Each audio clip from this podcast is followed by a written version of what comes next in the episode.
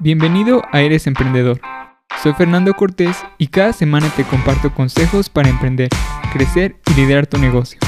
Desde marketing, finanzas y ventas hasta liderazgo y productividad. Todas las herramientas que necesitas para escalar tu negocio están aquí. Esta es tu invitación para emprender. ¿Estás listo? El dinero no debería ser un obstáculo para emprender o crecer tu negocio. Para ayudarte a escoger la mejor opción, en este episodio hablaremos de 8 maneras diferentes de encontrar financiamiento para tu proyecto. Hola a todos, soy Fernando Cortés y estás escuchando Eres Emprendedor. Escucha esto. En un estudio hecho por la Asociación de Emprendedores de México, entrevistaron a más de mil emprendedores y el 57% de ellos dijo que el factor que más dificulta el emprendimiento son las alternativas de financiamiento. Seguramente tienes una gran idea para tu negocio. Genial. Pero ¿ahora qué? La mayoría de las empresas y la mayoría de los emprendedores requieren al menos un poco de financiación para realmente despegar sus negocios. Tienes muchas opciones para obtener dinero, incluidas algunas que no existían hace algunos años. En este episodio te quiero hablar de esas opciones y te voy a mencionar varias plataformas y programas a los que puedes aplicar. Todo estará también en el blog para que puedas revisarlo más tarde. Antes de hablar sobre las fuentes de financiamiento, es importante tener claro cuánto dinero necesitas y para qué. Puede que se trate de un gasto de una sola vez, como comprar equipo, o puede que lo necesites para la operación normal de tu negocio, como pagar la nómina o la renta de varios meses. Y según tu caso puede que estés empezando y necesites capital inicial. O más bien si ya tienes un negocio en marcha, buscas dinero extra para comprar inventario, invertir en marketing o expandir tu equipo. Pero antes de buscar financiamiento tienes que preguntarte qué es esencial para tu negocio. Probablemente estés pensando que necesitas un sitio web, comprar maquinaria, rentar un espacio de oficina, etc. Pero en este momento, ¿es eso esencial? Por ejemplo, ¿necesitas realmente un sitio web? O por el momento puedes crear una página de Facebook para promocionar tu negocio. O publicar tus productos en Mercado Libre, en Amazon o en Etsy. O por otro lado, ¿necesitas un diseñador gráfico? ¿O podrías crear tus propios diseños usando, por ejemplo, Canva? Lo importante es de que estés seguro de que el dinero que vas a recaudar realmente lo vas a usar al máximo en tu negocio. Y aquí te va una lista de algunos gastos comunes que debes considerar. Por ejemplo, los costos iniciales de constitución de tu empresa. Si tienes un socio es recomendable que crees una empresa legalmente. También está el pago de la nómina, que va a depender de cuántos empleados tengas, cuánto les pagas, y también no te olvides de tu propio sueldo. Además debes considerar el pago de licencias, permisos e impuestos. Además está el pago de la renta y los servicios públicos si tienes un espacio físico como una oficina. También deberás considerar el equipo como computadoras, teléfonos, maquinaria. Y sin duda deberás tomar en cuenta el inventario, el costo de la materia prima y todo lo que necesitas para fabricar y enviar tu producto al cliente. Además puedes tener gastos como el registro de dominios y alojamiento de sitios web o tarifas recurrentes de servicios digitales como Canva, Google Workspace, tu software de administración de proyectos y otros gastos que también son muy importantes como el marketing y la publicidad. Y una vez que sepas cuánto dinero necesitarás, será el momento de evaluar cómo lo vas a conseguir. Ahora sí comencemos a hablar de las fuentes de financiamiento. La primera son los fondos propios, que últimamente ha surgido mucho el concepto de bootstrapping. Pero es esta idea de usar solamente los recursos que tienes, como tus ahorros personales, tu equipo de cómputo y el espacio en tu casa para empezar y hacer crecer tu compañía. Básicamente significa financiar tu empresa juntando todos los fondos personales que puedas encontrar. Y esto puede ser muy beneficioso porque significa que no tendrás que pedir préstamos ni hacer pagos mensuales que te abrumen, especialmente si vas empezando. Y sin duda esto tiene muchas ventajas porque como dueño de tu negocio mantienes el control completo sobre tu compañía. Y sin préstamos, como te mencionaba, no tienes que pagar intereses. Además de que aprendes a manejar el dinero desde el principio. La desventaja es que si deseas crecer más rápido, puede que necesites esperar a ahorrar más de tus ganancias o si necesites financiamiento externo. Otra de las desventajas es que el riesgo lo asumes tú solo, pero no pasa nada mientras mantengas los gastos bajo control y evites pagar de más por cosas que no necesitas. Y aquí quiero hacer un paréntesis, porque cuando financias tu propia empresa es muy tentador querer renunciar a todo para dedicarte 100% a tu emprendimiento. Pero yo te diría que no abandones tu trabajo hasta que tu negocio tenga un flujo constante de clientes y de ganancias. Porque es como ponerle una carga innecesaria a tu emprendimiento. Los primeros días de tu proyecto es para que disfrutes cada paso, no para que le exijas que te dé ganancias ya. De hecho, lo ideal es que tengas reservados al menos 6 meses de tus gastos personales. Y esto es simplemente porque un negocio necesita al menos seis meses para que comiences a ver un flujo de efectivo y para que tengas ingresos constantes. Y está bien si no tienes todos los recursos ahora. Recuerda que en el episodio 1 y 2 hablamos sobre cómo puedes comenzar con las cosas que tienes, como tu experiencia, tus conocimientos y tus habilidades. La clave es usar tu creatividad y estar dispuesto a intentar algo nuevo. Y te quiero compartir algunos consejos que te pueden ayudar a empezar con tus fondos propios uno de ellos es comprar equipos usados en lugar de nuevos. Y ya cuando tu negocio tenga más dinero, compra solamente lo que usas regularmente. Puedes buscar fácilmente en internet o en redes sociales lo que estás buscando. Incluso hay la opción de rentar algunas cosas como maquinaria. También considera trabajar desde casa. Creo que con la pandemia todos aprendimos que sí es posible trabajar de forma remota y así no tienes que pagar la renta de una oficina o de un local. Y un punto más. Tal vez tu idea de negocio es crear un producto, pero si ahora mismo no lo puedes hacer, ¿qué tal si creas un servicio? Comenzar un negocio de servicios puede ser más económico y más si es digital. Los servicios como el diseño gráfico, el marketing, el diseño de software o la redacción solo necesitan una computadora. E incluso si tu proyecto no es digital, si es un negocio basado en servicios, necesitarás menos inversión que para crear un producto físico. Lo que te quiero decir con estos consejos es que no deseches una idea solo porque no tengas el dinero aún. Ok, la segunda fuente de financiamiento son tus clientes. Sí, tus primeros clientes pueden financiar tu negocio y es una excelente oportunidad para conocer exactamente qué es lo que necesitan. Puede ser, por ejemplo, a través de consultorías o la preventa de tus productos. Si tu negocio va a vender un producto físico, puedes vender algunos antes de que se lancen. Y esta es una forma muy efectiva para recaudar el dinero que necesitas. Por ejemplo, puedes hacer la preventa de un taller que vas a dar y con ese dinero alquilar el lugar del evento o hacer los materiales que vas a entregar. La tercera manera de conseguir financiamiento es con tu familia y amigos. Puedes pedirles que inviertan dinero para poner tu negocio en marcha. Pero aquí sí tienes que tener muy claro qué es lo que pides y a cambio de qué. Por ejemplo, ¿les estás pidiendo un préstamo a cambio de intereses o estás pidiendo una inversión a cambio de una parte de tu empresa? Y hay que aceptar que no todos van a querer invertir, pero sin duda pueden darte consejos prácticos o estratégicos. Por ejemplo, si son dueños de una empresa o negocios, puedes preguntarles sus historias, sus éxitos, porque es muy probable que te enfrentes a situaciones muy similares a las que ellos ya enfrentaron. Además, puede que conozcan personas que tengan experiencia en tu industria y te puedan conectar con ellas. Y también pueden ser clientes potenciales. Tu familia y tus amigos, claro que pueden ser tus primeros clientes.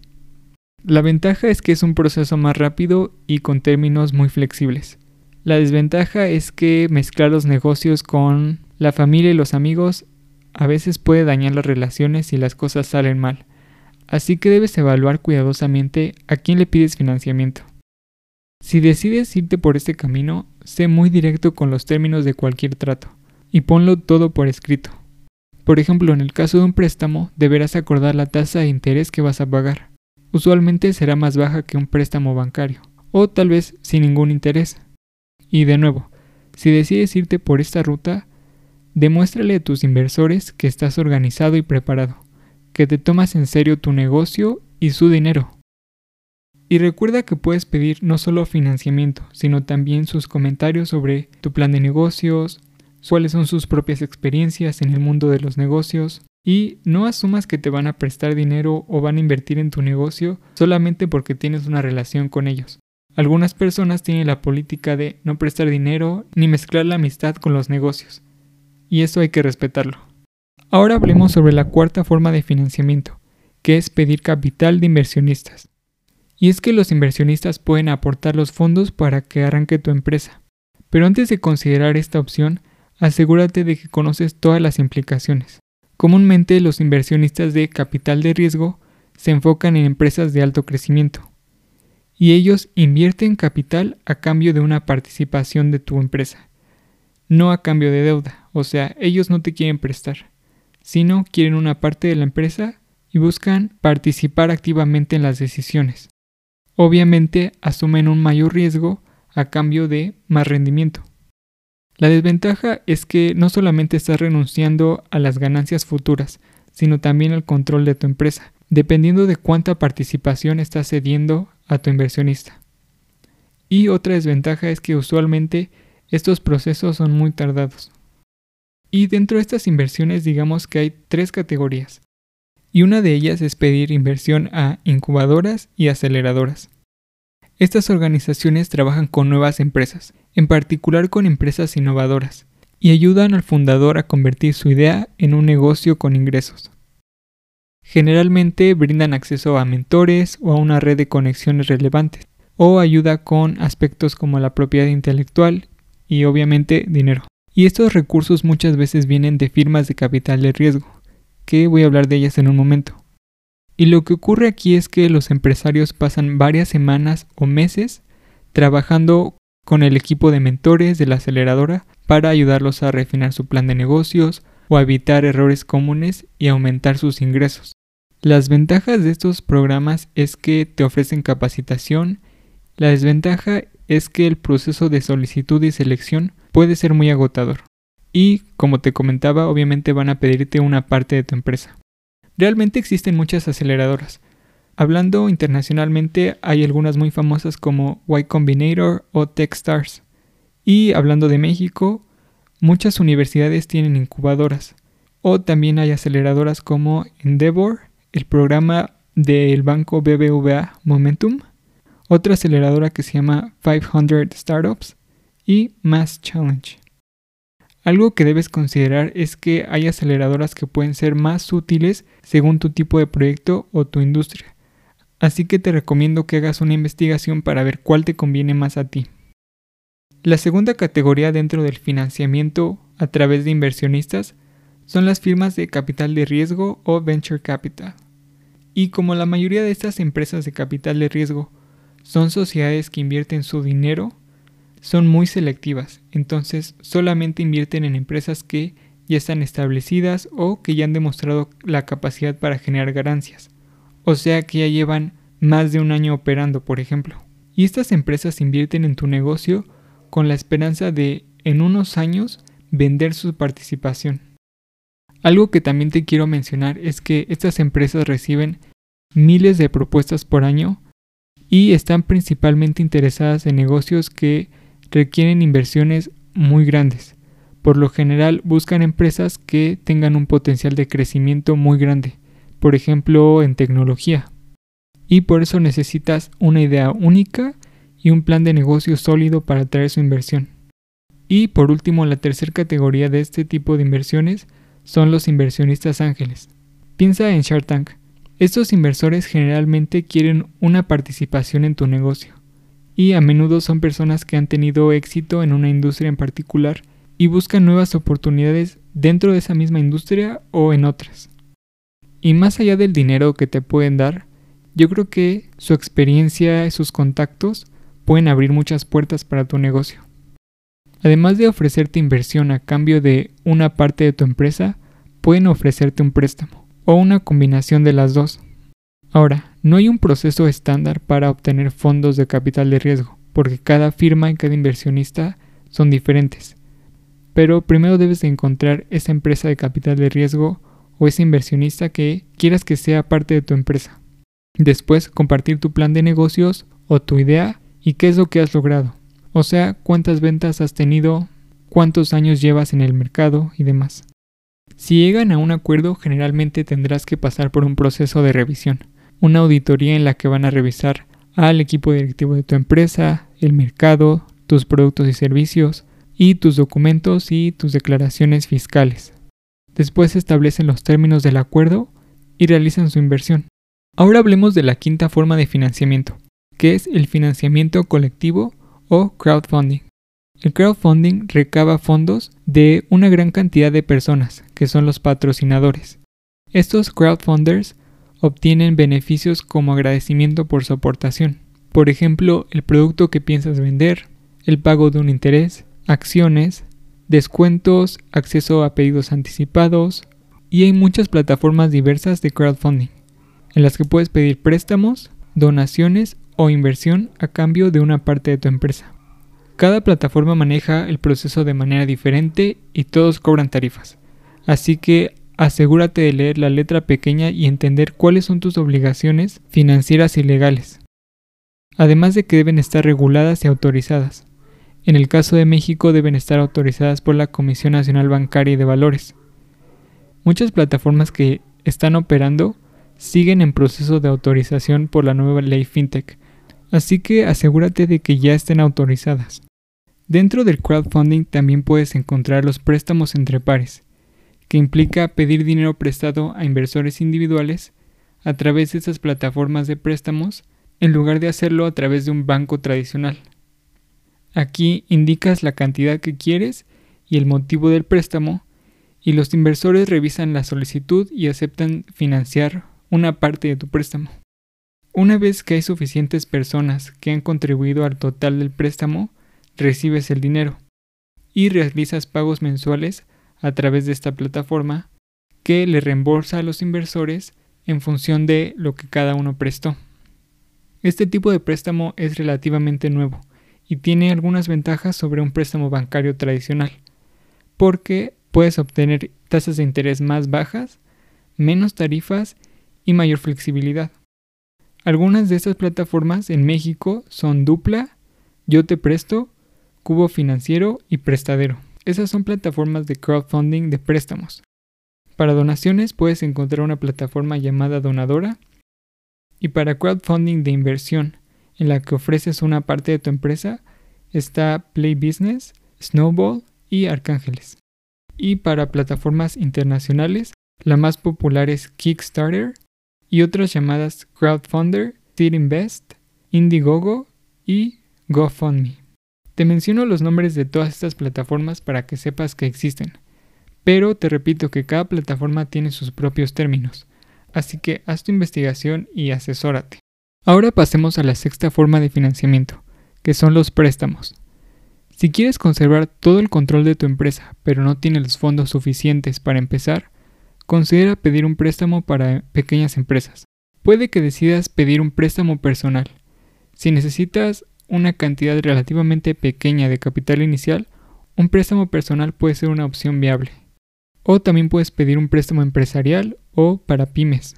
Las ventajas es que algunos bancos, si ya eres cliente, te ofrecen tasas de interés bajas y también toman en cuenta tu historial crediticio. Como te mencionaba, no tendrás que renunciar a ningún control sobre tu negocio. Las desventajas es que a veces el proceso puede ser un poco largo y sí puedes esperar tasas de interés más altas que otras formas de financiación, simplemente porque el banco asume todo el riesgo. Espera tasas de mínimo un 15% hasta un 30% anual y generalmente son tasas variables, más comisiones por apertura. Y bueno, los límites de financiamiento van a variar de institución a institución y también si ya eres cliente. Lo que te recomiendo es que vayas con tu banco personal, ya que van a estar familiarizados con tu historial bancario. Y para aumentar la posibilidad de recibir un préstamo, debes tener un plan de negocios y proyecciones financieras de al menos un año. Además, tener un buen historial crediticio te va a ayudar muchísimo. Si no tienes ni idea de cuál es tu calificación crediticia, te recomiendo que vayas a la página del Buró de Crédito, en la que puedes obtener tu historial crediticio gratis una vez al año. Sabes que todos los recursos que menciono te los dejo en la descripción del episodio. Y te quiero mencionar que ninguna de las empresas o las plataformas que he mencionado están patrocinando este episodio. Todas estas son mis recomendaciones y mi investigación, ¿ok? Algo más que te puede ayudar es que tus estados financieros estén al día y sean correctos. porque necesitan conocer tu situación financiera en este momento. Lo que te aconsejo es que hables con tu banco sobre todas las opciones de préstamos que tienen. Realmente cada banco tiene instrumentos diferentes. No dudes en comparar o en negociar la tasa de interés. Finalmente es tu trabajo encontrar la mejor opción para ti y para tu negocio. Ok, ahora hablemos de la séptima manera de conseguir dinero, que es a través de los programas del gobierno. La ventaja de estos programas es que tienen tasas de interés muy bajas o en algunos programas no pagas intereses y además tienen plazos más extendidos. Lo que sí es que los programas cambian de acuerdo al gobierno que esté en curso. En México, a nivel federal, puedes encontrar los programas de Nacional Financiera, que es NAFIN. Ellos te dan financiamiento y capacitación. Y a nivel estatal también hay varios créditos y capacitación empresarial. Por ejemplo, en Ciudad de México está el Fondo para el Desarrollo Social, por sus siglas FONDESO. En Hidalgo está el Instituto Hidalguense de Competitividad Empresarial. Y seguramente en tu estado o en tu país también habrá algún programa al que puedas aplicar. Ahora menciono estos dos porque son los estados en los que escuchan más el podcast. Pero realmente existen muchos programas. Y la última fuente de financiamiento de la que te quiero hablar es el factoraje. Este tipo de financiamiento solamente es para mantener o crecer un negocio que ya existe, ¿ok? Y hay diversos tipos de factoraje. Pero la forma en que funciona es que tu empresa vende las facturas pendientes de cobro a una institución financiera, por ejemplo, un banco. Gracias a esto, obtienes efectivo de forma inmediata, lo cual es muy útil para poder continuar con tu operación. Esta opción te la menciono al último porque es cara, pero necesitas saber que existe. No la uses a menos de que en realidad la necesites. Lo que pasa es que cuando vendes tus cuentas por cobrar, inmediatamente te pagarán entre el 75 al 90% del valor de la factura, como un anticipo, pero también te van a descontar cargos y una tarifa después. Así que considérala si llegas a tener problemas de flujo de efectivo. Bueno, ya hablamos de 8 fuentes de financiamiento que sí recomiendo, pero antes de concluir el episodio quiero hablarte de otras prácticas que no recomiendo. Por ejemplo, no tener suficiente dinero para tus emergencias algo muy popular que conocemos como el fondo de emergencias, que usas para imprevistos como las reparaciones de automóviles o gastos inesperados. Tampoco recomiendo que utilices tu tarjeta de crédito personal para financiar tu negocio. Puede ser muy tentador porque, claro que no hay solicitudes bancarias, no hay un largo periodo de espera y tienes el dinero inmediatamente, pero las tasas de interés pueden ser muy altas. Por ejemplo, hay algunas que ascienden al 80%. Y aclaro, no estoy en contra de las tarjetas de crédito, pero no en este momento que apenas vas comenzando tu negocio. Y una última cosa que tampoco recomiendo es usar el dinero que tienes ahorrado para el retiro. No importa si eres joven y mucho menos si estás acercándote al retiro. Por eso es importante dedicar tiempo a aprender cómo iniciar un negocio de la manera correcta. De verdad, espero que esta información te ayude a tomar una buena decisión y a saber cuáles son los beneficios y las desventajas de cada opción para que encuentres la opción adecuada para ti y tu nuevo negocio. Además, sé consciente de que puedes combinar varias de estas opciones. Puedes tomar una combinación de tus ahorros con ingresos de clientes y préstamos. En este episodio aprendimos que puedes iniciar un negocio con poco dinero y existen muchas formas de financiar tu empresa. Por ejemplo, con fondos propios, a través de tus clientes, tu familia y amigos, a través de inversionistas como aceleradoras, firmas de capital de riesgo o inversionistas ángeles, el crowdfunding, préstamos bancarios, programas de gobierno y factoraje. En serio, no dejes que el dinero sea una barrera para tu proyecto. Y ahora es tu turno. Para el plan de acción de esta semana, deberás valorar qué opción de financiamiento se ajusta más a ti. ¿Cuál te llamó la atención? ¿Cuánto dinero tienes en este momento? Puedes investigar las plataformas que te mencioné Puedes hablar con el ejecutivo de tu banco o buscar los préstamos que ofrecen las diferentes instituciones. Que no te dé miedo negociar o buscar más opciones. Busca lo mejor para tu negocio y la visión que tienes. No olvides suscribirte en Spotify, Apple Podcast o la plataforma en la que escuches. Recuerda que la conversación sigue en LinkedIn. Me puedes encontrar como Fernando Cortés compartiendo más consejos e ideas para crecer tu negocio. Si te gustó el podcast y el contenido te aportó valor, compártelo en tus redes sociales. Envíalo directamente a otro emprendedor o alguien a quien creas que le puede servir este episodio. Y te quiero pedir algo más. Por favor, califica el podcast con 5 estrellas y déjame una reseña en Spotify o Apple Podcast. Así más emprendedores podrán escuchar Eres Emprendedor. En el próximo episodio hablaremos sobre cómo ponerle precio a tus productos y servicios. No te lo querrás perder. Gracias por estar aquí. Soy Fernando y estaré de vuelta el próximo martes con un episodio nuevo en Eres Emprendedor.